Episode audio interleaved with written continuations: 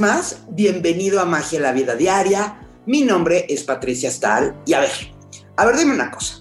¿A poco no te ha pasado que un día piensas decir una cosa, tú la estás pensando de determinada manera, no encuentras las palabras, te está costando trabajo, y cuando la dices ya te suena otra cosa diferente, pero lo peor es que la persona a la que se lo dijiste, en este caso estaríamos hablando de la pareja o de tu pretendido o de tu pretendiente, entiende otra cosa diferente y suena como que es una comedia, pero es mucho más común de lo que creemos. O cuando, cuando hay algo que quieres decir y no lo dices porque quieres evitar a toda costa tener un conflicto con esa persona a quien se lo deberías de decir, pero entonces el no decirlo va causando una serie de incomodidades, necesidades, huecos, vacíos, excesos y conflictos y termina por causar un problema mucho peor que el que quisiste evitar callándote. O también está la persona que de plano termina por tirar la toalla porque no se siente escuchado, ¿no? Que piensa, siente y la mayoría de las veces con toda la razón que no es escuchado. Y entonces, pues frente a la opción de quedarse callado o callada para siempre, mejor busca a alguien más con quien comunicarse. En este espacio que magia la vida diaria y en casi todos los espacios que tratan temas de pareja, emocionales, este, psicológicos, se dice incansablemente que la comunicación, sobre todo en pareja, es vital, que es importantísima. Pero casi nadie nos explica qué es lo que debo comunicar y para qué. Cómo, cuándo vale la pena entrar en polémica y para qué. Y cuándo es mejor quedarme callado y por qué. Ok, vamos a empezar por un primer nivel, ¿no?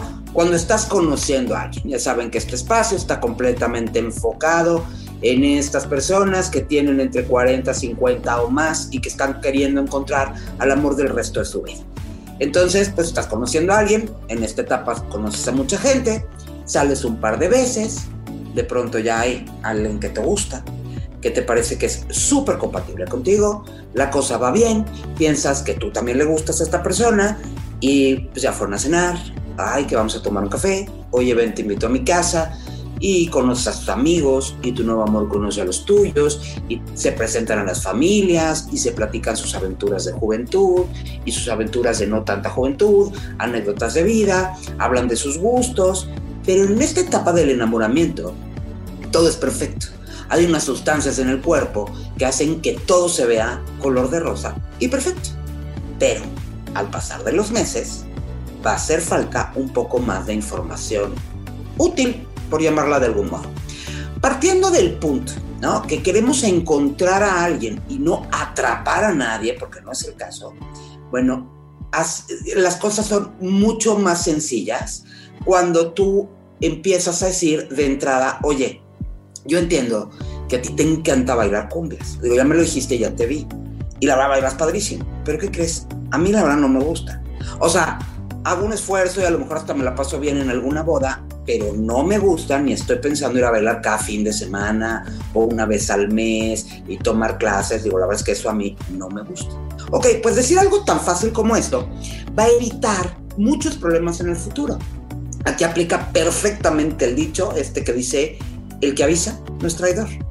Si tú manejas esta información, que se va a volver importante porque va a ser parte del día a día en una relación, las posibilidades de tener una relación exitosa aumentan considerablemente. Luego, hay mucha gente que piensa, ¿no? Eh, pero es que si le digo esto, es que le voy a decir que no me gusta bailar y capaz que no me vuelve a hablar. Pues que no te hable, ¿no? Pues si no se lo dices cuando lo note, de todos modos, también te va a dejar de hablar. Y seguramente más se va a sentir decepcionado, a lo mejor traicionado porque pensó que a ti te gustaba y además va a ser cuando la relación ya está más avanzada y seguramente va a ser peor. Entonces mejor de una vez di lo que te gusta y lo que no te gusta, avisa, acuérdate, el que avisa no es traidor. Ahora, la bailada, aunque no lo es, podría ser intrascendente, pero hay cosas más importantes, ¿no? La típica de, oye, a mí el sábado, en casa de los suegros, con los cuñados, con los sobrinos, con todo el desfile familiar, no me gusta. Yo soy de otro tipo de convivencia, a mí me gusta otro tipo de fines de semana, yo trabajo mucho y de vez en cuando una reunión está bien. pero no va a haber manera de que yo vaya una vez a la semana, una vez, o sea, hacia cada rato, no hay manera. Bueno, si la otra parte, ¿no? Tu pareja, resulta que tiene comida familiar cada semana, le estás dando la oportunidad de réplica. Entonces pueden negociar. Entonces ya él te va a decir, ¿no? Oye, fíjate que yo disfruto mucho estar con mi familia y ir a comer con mi familia los domingos. Pero pues igual podría ser, a ver, ¿qué te parece que en lugar de cada semana fuéramos cada 15 días. O sea, ¿cómo te sentirías así? A lo mejor podemos ir un rato y no quedarnos todo el, todo el día, o a lo mejor podemos ir a comer y llegar en la tarde. O sea, una vez más, el que avisa no es traidor. La oportunidad de evitar conflictos y negociar soluciones a priori, créeme, es una joya. O sea, ahora, temas ya fuertes, está el tema del sexo, ¿no? Hay quien me dice que va a hablar con su pareja después de tres años de relación acerca de cosas que le gustan y no le gustan, ¿no? Entonces, este, cosas como mm, sexo oral, ¿no? Es que la verdad, después de años de casados, están negociando que a él le gusta y a ella le da asco, o que a ella le gusta y a él le da asco, creo que es un poco tarde. Si esto lo hablas de entrada, porque resulta que el sexo oral es vital para ti, que te fascina, y a la otra persona la mata de asco, bueno, te permite o pensar en renunciar al sexo oral, decir, que puedo vivir sin ello porque la verdad esta, esta otra persona me gusta mucho, o la verdad, o buscarme otra persona, ¿no? O sea, al final yo necesito eso para vivir, solo que a quien sabe. Entonces, ya sabes a lo que vas. En el mejor de los casos puedes negociar. Y la verdad es que la negociación puede funcionar súper bien. Hablar de sexo cuando la relación es muy joven, o sea, cuando apenas están conociendo, pues a lo mejor no es muy fácil. A lo mejor te da algo de pena, pero sabes una cosa súper enriquecedor. O sea, decir y tener la confianza. Yo creo que la confianza en ti mismo, también la comunicación contigo mismo o contigo misma es importante. Entonces poder decir, oye, a mí el sexo oral la verdad me encanta, me parece una parte fundamental de una noche de paseo. Y te contesta la otra persona, híjole, guácala. No, la verdad yo me moriría de asco de chuparle eso ahí, ay, no, qué horror. Y entonces puede preguntar al comunicador, oye, ¿alguna vez lo has hecho? Y entonces, muchas veces, la mayoría de las veces, la respuesta es no. Entonces, ¿cómo sabes que no te gusta? Ay, pues no sé, pero la verdad me da asco. Oye, ¿estarías dispuesto, dispuesta a probar por lo menos una vez? Y así podemos saber si te gusta o no te gusta. Ah, ya estamos negociando, ya estamos hablando. La posibilidad que diga, bueno, pues sí, si no te gusta, entonces no te preocupes. Yo tengo toda la disponibilidad de probar otras cosas que sí nos gusten a los dos. Es muy diferente hablar a tiempo y con esto vamos a evitar tener que ir a terapia de pareja años después de casados o peor aún, buscar quien nos haga un favorcito de vez en cuando, ¿no? Porque no nos, no nos encontramos en plena comunicación con nuestra pareja.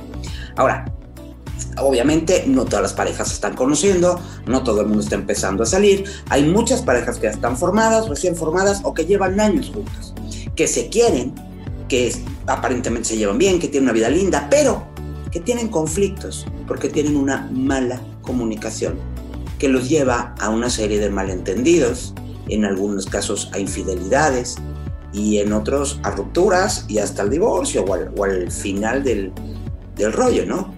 La comunicación en pareja se trata de hablar, preguntar, responder, escuchar, asentir negociar supone compartir. Compartir todos los días, pero expresar y conocer pensamientos, reflexiones, la manera de interpretar de tu pareja sobre cualquier cosa que se les presente. Para ello es necesario que los dos estén de acuerdo en que comunicarse es mucho más que importante. De entrada hay que darse un espacio para ello, un lugar, un tiempo indeterminado. O sea, con cafecito, con copita, sin celulares, sin hijos, sin teléfono, sin computadora, darse un tiempo para hablar de sus cosas. Esto va a ser muy importante. Pero con esto no me refiero a que tengan una orden del día o que traigan una minuta. Ya saben que yo amo las listas. Bueno, en este caso las listas no aplican. Y se, y se pongan a discutir sobre puntos. El punto número uno, no, no se trata de eso. No, tienen que hablar sobre a lo, mejor algo que les molestó en la semana. Eh, se trata de tener un espacio agradable de comunicación en el cual también hablen de cosas positivas y cuando haga falta se toquen temas importantes pero cuando no, no. En el que no necesariamente se toque puras cosas escabrosas o motivo de discusión. O sea, a veces pueden platicar, oye, ¿qué serie vemos esta semana? Sabes que la verdad es que yo tengo muchas ganas de ver a alguien tiene que morir. No, no la veas. Sabes que esa es muy cortita para la semana, no, esa nos aguanta para un domingo. A veces pueden hablar estas cosas. O, oye, vamos al cumpleaños de fulanito. Híjole, es que me aflojeres, que sí, que no es a lo mejor tan importante. A veces van a hablar de temas mucho más escabrosos, ¿no? Dile a tu mamá, por favor, que ya no venga todas las tardes. O, ¿sabes qué? Tu amigo perenganito, la verdad me cae pésimo y me parece que es una pésima influencia para ti o la de, oye, ¿por qué sales todos los jueves con tus amigos? O sea, te voy a decir una cosa, yo no estoy en desacuerdo de que el jueves se convierta en jueves, pero si se trata de salir de antro, de bar, de copas, oye, ¿por qué no vamos también tú y yo alguna vez y nos divertimos? ¿No? Eh, la verdad es que hay gente que me dice, ¿no? Que lleva 15 años de matrimonio y tienen la misma bronca que la del sexo oral que te estoy contando de alguien que se acaba de conocer, ¿no? Este, convertir ocasionalmente este tema de conversación en, llevarlo a la recámara, al sexo, decir, bueno, a mí me gusta, me gustaría, también está padre y también está bien. Comunicar es compartir, es la parte más importante, es la sangre de la relación de pareja y básicamente cualquier relación, o sea, en la comunicación está todo. Otro punto súper importante es decir lo que tengas que decir. O sea, nada de pena, aquí no hay prudencia, porque eso no te va a servir. Es necesario, si es necesario, que tu pareja sepa todo lo que tiene que saber de ti. No hay una sola razón para cohibirse o avergonzarse con tu pareja. Tu pareja debe ser tu cómplice de vida. Y a su vez tú vas a escuchar de tu pareja muchas cosas. También es importante no juzgar a tu pareja. Pero, y, y para poderlo hacer, ¿sabes qué es importantísimo? Escuchar. Escuchar es un factor indispensable. Las conversaciones son como un partido de tenis. Tú le das a la bola, pero tienes que esperar a que la pelota le llegue a la persona con la que estás jugando y le pegue y otra vez regrese y entonces ya tú le pegas. Entonces, escuchar es concentrarse en lo que te están diciendo, pensarlo, no responder inmediatamente. Es muy fácil que lo que yo te platico como un espacio ideal de comunicación se convierta en un ring de luchas. ¿eh? No lo permitas, no lo permitas. Di todo lo que tengas que decir. También hay que decir eso que estás diciendo me duele. Eso también es importante avisarle a tu pareja, con eso me estás molestando y permitir que el otro, la otra persona se evite para atrás, diga, no, espérate, no es mi intención molestarte. De hecho, yo te quiero mucho, no es lo que menos quiero, pero la verdad es que a mí también me duele y me molesta que tu mamá, que es muy buena persona, viene diario a verte y no toma en cuenta que es el tiempo que tenemos para estar juntos tú y yo y escucha. O sea, tal vez te duele lo que te están diciendo, pero tal vez es porque eso que te están diciendo está lleno de razón. Entonces, no es una lucha, no se trata que te lo tomes personal, no se trata de que lo tomes como una ofensa, sino escucha, la verdad, desde la objetividad más, más grande. En la comunicación con tu pareja, algo importantísimo es no suponer. Tenemos la muy mala costumbre de suponer qué piensa, cómo se siente, qué va a decir. O sea, creemos que sabemos todo. ¿A poco de veras crees que es tan fácil suponerlo? Digo, por muchos años de relación que, que lleven, nadie, nadie tiene el poder de leer la mente. No puedes leer la mente de tu pareja. Así que pregunta, si no entiendes, pregunta. Si no estás seguro, pregunta. Y está, lo de lo que sí tienes que estar seguro es de que entiendes eso que tu pareja te quiere decir. Si tienes dudas, por favor, pregunta, sigue preguntando. La verdad es que es muy chistoso, pero, pero nos da por interpretar, ¿no? Y las interpretaciones no son nada objetivas. Muy probablemente le pongamos nosotros de nuestra cosecha y entonces le metes de tus creencias, le metes de tus emociones, le metes cosas que no te van a servir. La mejor opción es preguntar, no dar por hecho que tú sabes, entiendes, asumes lo que el otro está pensando. Otra cosa que es típica en las discusiones o en las pláticas de pareja es, ¿te acuerdas hace dos años? Hace dos años cuando, híjole, hay cosas que ya pasaron y hay cosas que están pasando ahora mismo si hay temas pendientes, si tienes un, algo pendiente que no has podido superar, creo que hay que darle un espacio en particular, un espacio en el que se trate solo ese tema y otro espacio diferente a las cosas que se tienen que tratar hoy o a lo que queremos resolver hoy. Entonces es importante definir en este espacio, oye, fíjate que yo quisiera platicar contigo que hace dos años, pues la verdad un día te caché un, mensaje en tu celular y no dije nada en ese momento, o sí dije, pero no lo he podido superar. Y entonces dedicarle un espacio en exclusiva a eso y no traer el pasado al presente, el presente al pasado y hacer una ensalada de cosas porque probablemente hoy tengas temas que tratar que son mucho más importantes. Ojo, cuando tú decides perdonar algo, perdonas y se te olvida. Si tú lo perdonas, pero lo vas a traer a las discusiones cada vez que hable, no va a funcionar, no está padre. Digo, otra de las cosas muy importantes es ser empático. Ser empático, con esto me refiero a que te pongas en el lugar del otro, a que estés tomando en cuenta lo que siente, a que trates de comprender lo que siente. Entonces, en una relación de pareja, la empatía es también muy importante para lograrnos comunicar. ¿no? Este, que nos permite tomar en cuenta, oye, cuáles son las necesidades reales de mi pareja o la expectativa real de mi pareja y no solamente la mía y cómo logramos negociar tomando en cuenta lo que los dos queremos. Entonces, ser empático, sonreír, ser amable también va a servir muchísimo, muchísimo. Una regla de oro que para mí es la más importante. Nunca, nunca, nunca hablen o discutan al calor del enojo, de la ira de la rabia.